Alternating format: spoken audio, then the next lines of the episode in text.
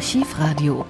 Heute kaum noch vorstellbar. Früher mussten Nichtraucher fast überall Zigarettenqualm ertragen, bei der Arbeit, in Gaststätten, in öffentlichen Gebäuden. Doch in den 1990er Jahren beginnt ein Umdenken. Den Anfang machen die Fluglinien. Die Lufthansa verbietet 1995 das Rauchen auf Inlandsflügen und ab 1998 generell. Auch erste Betriebe fangen an, das Rauchen zu untersagen. Das Philips Halbleiterwerk in Hamburg beginnt damit 1996 und gerät in die Schlagzeilen, weil ein Mitarbeiter dagegen klagt, dass er zum Rauchen in eine spezielle Ecke auf den Hof muss. Doch am 19. Januar 1999 verliert er seinen Prozess. Das Bundesarbeitsgericht billigt das Rauchverbot in einem wegweisenden Urteil.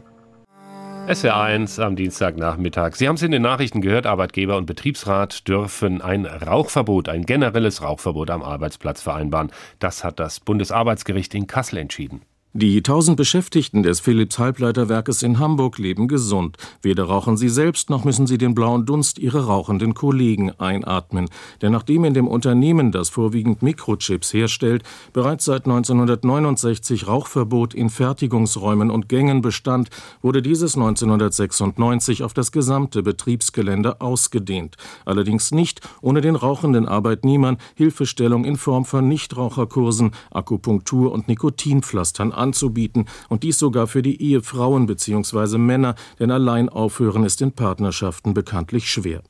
Wer es dennoch partout nicht lassen will, muss der 1996 geschlossenen Betriebsvereinbarung zufolge auf den Hof gehen, wo ab Hüfthöhe verglaste Unterstände eine letzte Rückzugsmöglichkeit bieten.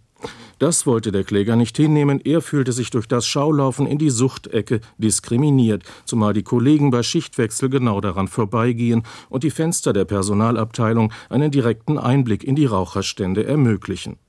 Der Mann berief sich auf sein grundgesetzlich garantiertes Recht auf Persönlichkeitsentfaltung und klagte beim Arbeitsgericht auf Bereitstellung eines Raucherraumes innerhalb des Betriebes.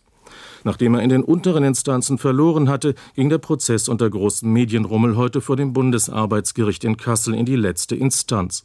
Hier machte der BAG-Präsident und Vorsitzende Richter Dieterich dem Anwalt des nicht persönlich erschienenen Klägers zunächst deutlich, dass es für die Richter sehr problematisch sein werde, eine Abmachung zu kippen, die einvernehmlich zwischen Unternehmensleitung und Betriebsrat zustande gekommen war. Der Anwalt der Firma Philips schilderte anschließend, wie wichtig es für die Hamburger Chipsfertigung sei, dass sich keine Tabakpartikel in der Luft befänden, weil sonst mit schadhaften oder gar unbrauchbaren Produkten zu rechnen sei.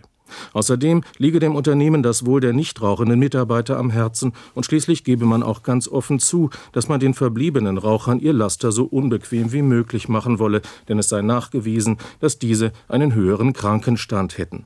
Schließlich betonte der Anwalt, man wolle mit der Klage ja nicht das Rauchen an jedem Arbeitsplatz durchsetzen, sondern nur erreichen, dass im Betrieb Pausenräume geschaffen würden, an denen geraucht werden darf.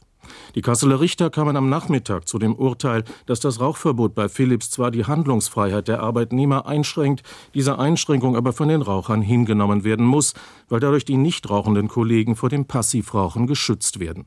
Im Einzelfall müssten allerdings jeweils die Interessen von Rauchern und Nichtrauchern abgewogen werden.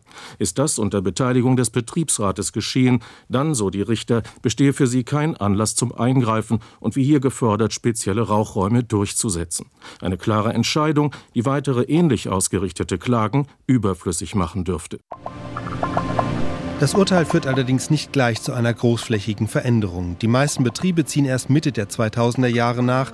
Das Rauchen in öffentlichen Gebäuden wird 2007 verboten. Von da an gibt es auch in der Bahn keine Raucherabteile mehr.